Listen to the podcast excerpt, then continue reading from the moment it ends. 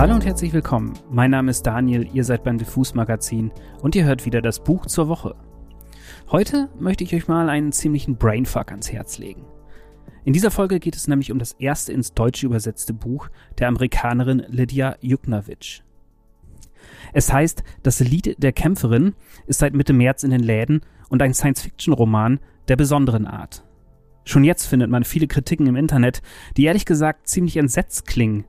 Von der hirnsprengenden Story, dem apokalyptischen Setting, der feministischen Kampfkraft des Buches und den crazy Sex-Szenen, für die selbst Newport wahrscheinlich keine Kategorien finden würde. Aber der Reihe nach. Erstmal ein paar Worte zur Autorin. Lydia Juknavitch ist in Amerika schon länger eine ziemlich große Nummer. Ihre Autobiografie The Chronology of Water war ein Bestseller und für viele gar eine literarische Sensation. Was zum einen sicher auch an Juknavitschs Leben liegt. Sie hat früh in ihrer Kindheit Missbrauch vom eigenen Vater erfahren, war kurz davor im College olympische Profischwimmerin zu werden, verlor aufgrund ihrer Traumata aus der Kindheit jedoch den Halt und stürzte sich in Sex, Alkohol und Drogen. Juknavitsch liebte dabei Männer wie Frauen, testete in allem ihre Grenzen aus und fand schließlich Halt im Schreiben und in der Bildung. Das ist auch der Grund, warum sie immer noch unterrichtet, und zwar an einem Community College, was bei uns ungefähr eine Volkshochschule ist oder vielleicht ein Abendgymnasium oder dergleichen. Auch wenn wir über ihr Buch Das Lied der Kämpferin sprechen wollen, ist The Chronology of Water so etwas wie ein Geheimtipp, der keiner mehr ist. Wer das Buch mal gelesen hat, wird es nicht mehr vergessen. Und die Verfilmung ist übrigens auch schon geplant. Kristen Stewart will dabei sogar ihr Regiedebüt geben und einen der männlichen Lover der Autorin spielen. Das könnte spannend werden. Außerhalb der Literaturbubble wurde Lydia Juknavitch durch einen TED-Talk bekannt. Die TED-Konferenz, bei der ja immer die Großkopferten sehr weise Dinge auf der Bühne sagen, luden sie 2016 zu einem Vortrag ein. Juknavitch nutzte diesen Auftritt, um eine Hymne auf die Außenseiter und Abgehängten zu singen, indem sie sehr kundig nachzeichnete, dass gerade Außenseiter oft die wichtigsten Impulse in Kultur und Wissenschaft gesetzt haben. The Beauty of Being a Misfit heißt dieser Vortrag, den gibt's im Internet. Der hat inzwischen ein paar Millionen Views gesammelt und ich muss ganz ehrlich sagen, ich hätte mir gewünscht, ich hätte diesen Vortrag schon mit 14 sehen können, als ich mal für zwei Jahre der Klassenweirdo war. Aber nun endlich zu ihrem Buch Das Lied der Kämpferin. Meiner Meinung nach eine sehr mutige Wahl für eine erste Übersetzung ins Deutsche, aber hey, warum nicht? Der Originaltitel des Buches lautet übrigens The Book of Joan. Und daran merkt man schon ein wenig deutlicher, dass Juknavitch hier eine historische, für die Religion, für Frankreich und für den Feminismus sehr wichtige Figur aufgreift. Verkürzt gesagt, erzählt Juknavitch eine Neuauflage des Schicksals von Jeanne d'Arc, der Jungfrau von Orléans. Juknavitschs Buch spielt in einer apokalyptischen Zukunft, die bei ihr gar nicht so weit entfernt ist. Wir schreiben bei ihr das Jahr 2049, die Sonne verliert ihre Kraft, die Erde ist ein karges Trümmerfeld, komplett zerfickt von Krankheiten, Kriegen und Naturkatastrophen. Während auf der Erde die letzten wenigen Überlebenden in Höhlen hausen oder durch die karge Landschaft streifen, haben sich die vermeintlich besten Köpfe der Menschheit ins All verpisst. In der Raumstation Seal kreisen sie um die Erde, beuten weiterhin den Planeten aus, indem sie durch sogenannte Skylines frisch gejagte Kinder, Rohstoffe oder nützliche Trümmer von der Erde in ihre Station ziehen. Auf Seal selbst hat ganz konkret die Degeneration des Menschen begonnen. Und das nicht nur moralisch. Unsere Geschlechtsteile verkümmern aus unerklärlichen Gründen, und um die fehlende Lust irgendwie zu kompensieren, ist es bei den Menschen nun schick, seine Körper mit Metallteilen oder Hautverwachsungen und Verletzungen zu modifizieren. Seal ist dabei eine patriarchale Diktatur. Ein ziemlich diabolischer Dude, der sich Jean de Man nennt, herrscht über alles, unterstützt von einer künstlichen Intelligenz. Der von ihm verbreitete Mythos, der seinen Machtanspruch belegt, beruht auf einem vermeintlichen Entscheidungskampf auf der Erde, bei dem er angeblich der Gute war und die Böse, eine junge teuflische Kämpferin namens Joan, umgebracht hat. Aber diese Joan, diese Kämpferin, sie lebt. Auf der runtergerockten Erde. Sie zieht da mit ihrer Lebenspartnerin und Kämpferin umher und trägt eine mystische Kraft in sich. Sie ist verbunden mit der Erde, kann Pflanzen wachsen lassen und sogar Licht beeinflussen. Es wird einmal beschrieben, dass sie permanent so etwas wie das Lied der Erde hört. Und das belegt auch ganz gut, warum das Buch so heißt, wie es heißt. Die Erzählerin, die quasi im Buch das Lied der Kämpferin schreibt, hat auch ein historisches Vorbild. Sie ist nach Christine de Pizan benannt, eine französische Philosophin, die ebenfalls zur Zeit von Jean d'Arc lebte und angeblich die erste Frau war, die vom Schreiben leben konnte. Die Christine in Juknavitsch dunkler Zukunft schreibt also die Geschichte von Joan auf, die wir nun jetzt hier lesen. Und sie tut es auf dem einzigen Medium, das die Kameras und Androiden von Jean de Mont nicht kontrollieren können. Auf ihrer Haut.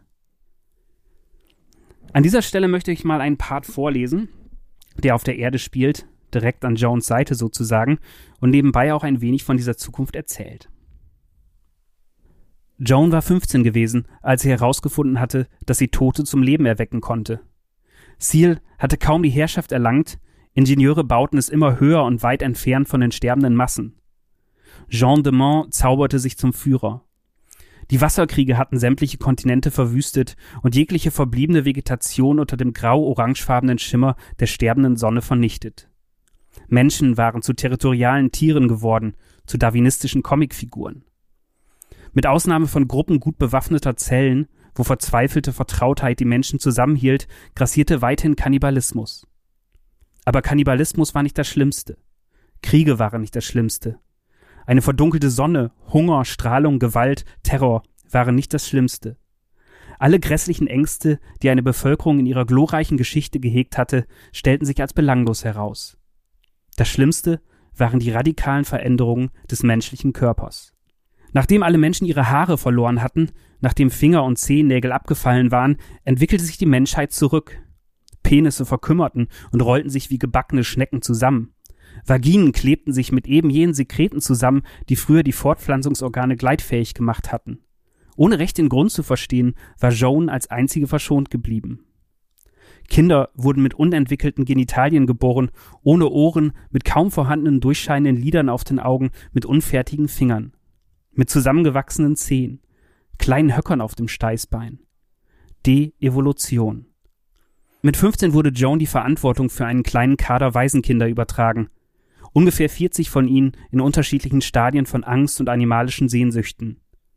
Obwohl ihre Eltern schon lange tot waren, hatte sie noch Anspruch auf das Haus und Land ihrer Familie, Sie hatte das Feuer auf ihrer Seite, das sie aus der Erde holen konnte, wenn sie die Hände lange genug auf den Boden legte, um höllisch züngelnde Erdströme heraufzuziehen. Bei Bedrohung brennen. Sie sorgte dafür, dass die Kinder satt waren. Sie sorgte dafür, dass sie ein Dach über den Kopf hatten und zusammenblieben. Doch bei Angriffen drohte immer ein Massensterben.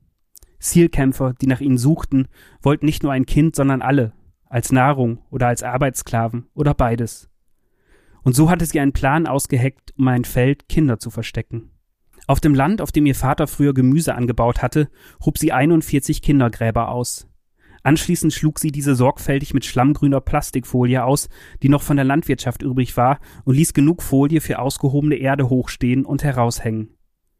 Sie konstruierte 41 Gummischläuche, die zu einem unterirdischen Luftschacht führten, einer gewaltigen röhrenförmigen Höhle mit einem unterirdischen Fluss und schob die Schläuche auf Kopfhöhe als Atemhilfe in die Gräber. Als sie angegriffen wurden, rannten die 41 Kinder zu ihren 41 Grabbetten, sprangen hinein und zogen die Plastikplanen über sich, kräftig genug, dass sie mit Erde bedeckt waren, und atmeten unter dem Tod durch die Gummischläuche Leben. Wer kam, sah bloß ein Massenbegräbnis. Oder vielleicht die Macht von Macht. Eines Nachts, als eine Zielsonde in die Atmosphäre eindrang, war im Himmel das vertraute Krachen und Donnern zu hören. Die Kinder setzten sich in Bewegung und begruben sich mit großer Präzision und Schnelligkeit bei lebendigem Leib. Joan wachte die ganze Zeit über sie und wartete darauf, dass sich eine Skyline zeigen würde. Was sie nicht wusste, war, dass Seal die Technologie entwickelt hatte, die Skylines zu verbergen und sie unsichtbar zu machen. Und dass Seal die Wärme der kleinen, noch lebenden Körper unter der aufgehäuften Erde aufspüren konnte. Die Seal-Schergen pumpten Methangas in die kleinen Gräber und verdrängten so viel Sauerstoff, dass die Kinder in ihre Atemschläuche husteten und spuckten. Sie erstickten die Kinder in ihrem falschen Schlaf, als würden sie Maulwürfe oder Ratten töten. Joan bemerkte den schwachen chemischen Geruch einen Moment lang, doch diese Art Gerüche waren nichts Ungewöhnliches an diesem Ort. Am Morgen erwachte niemand. Sie grub ein Kind nach dem anderen aus. Sie hob ihre blaugrauen Körper aus den Löchern und legte sie neben ihren Gräbern auf die aufgeworfene Erde. Die Trauer, die damals ihren Körper einzog, war schlimmer als die, die sie bei der Tötung ihrer Eltern empfunden hatte. Schlimmer als damals, als ihr Bruder angeschossen und gefangen genommen wurde.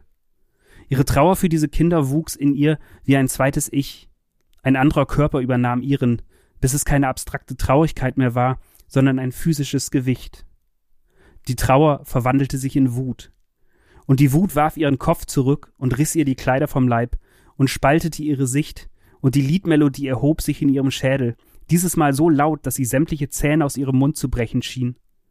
Die Erde unter ihr rumpelte und neigte sich und warf Joan auf die Knie. Sie fand ihr Gleichgewicht und legte beide Hände flach auf den Boden.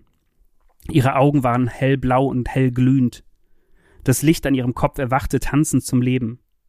Und dann schossen ihre Hände links und rechts einen tosenden Licht- und Klangimpuls über die Erde. Vierzig kleine Leichen husteten und rangen nach Luft, schüttelten verwundert die Köpfe, sahen einander, mit Erde bedeckt und nach Tod riechend an, als wollten sie fragen, bin ich tot oder werde ich geboren? Ein Wunder. Sie lebten weniger als 24 Stunden. Am Ende des nächsten Tages waren sie wieder tot umgefallen. Bei einigen ähnelte der Gesichtsausdruck den aschebedeckten Leichen von Pompeji. Jones Macht konnte nichts dagegen ausrichten. Alle Gefährten, die sie danach wieder zu beleben versuchte, starben einen Tag oder so später auf dieselbe Weise. Sie besaß nur die Macht, den Tod zweimal zu bringen. Ihre Wiedererweckung, das lernte sie irgendwann, waren nur bei Pflanzen und organischem Material erfolgreich. Was die Rettung von Menschen anbelangte, war ihre Macht nutzlos. Ihre Macht war an die Erde gebunden. Wie gesagt, ihr merkt es schon, dieses Buch ist wirklich wild. Und vor allem der erste Teil wirft euch recht unvermittelt in eine sehr seltsame Welt, in der sehr seltsame Dinge geschehen, wie gerade gelesen. Aber das Lied der Kämpferin ist ein Buch, das man für eine Weile nicht mehr aus dem Kopf kriegen wird. Man muss Juknowitsch Gesichtsbezügen oder ihren feministischen Thesen dabei gar nicht unbedingt folgen. Man ist bisweilen sogar auch ein wenig überfordert von ihren radikalen Visionen. Aber trotzdem, das Setting und die Sprache und die Story entwickeln einen spürbaren Sog. Das Buch ist nicht nur spannend, es dockt auch an zahlreiche apokalyptische Science-Fiction-Klassiker an. Jones Kraft ist auch nicht so weit von der Macht aus Star Wars entfernt. Die Seal-Welt schickt Grüße an Skynet und den Terminator und die Wertschätzung des Planeten Erde und des letzten Lebens darauf erinnert ziemlich an Frank Herbert und sein Buch Dune. Ich bin und bleibe auf jeden Fall Juknowitsch Ultra, weil mich in den letzten Jahren kaum eine Autorin so umgehauen hat wie sie. Deshalb auch ein großer Dank an den BTB Verlag, der jetzt endlich mal angefangen hat, sie ins Deutsche zu übersetzen. Übrigens von Claudia Max, die Juknowitsch literarischen Zweck sehr gut getroffen hat, was sicher nicht leicht war. Wenn ihr jetzt neugierig sein solltet, wir haben wieder zwei Exemplare für euch und verlosen sie am Montag in unserem Newsletter. Also schnell anmelden. Tja, das war es auch heute mit dem Buch zur Woche. Ich hoffe, es ging nicht zu wild zu. Mein Name ist Daniel Koch. Bleibt gesund und so. Bis zur nächsten Woche. Ciao.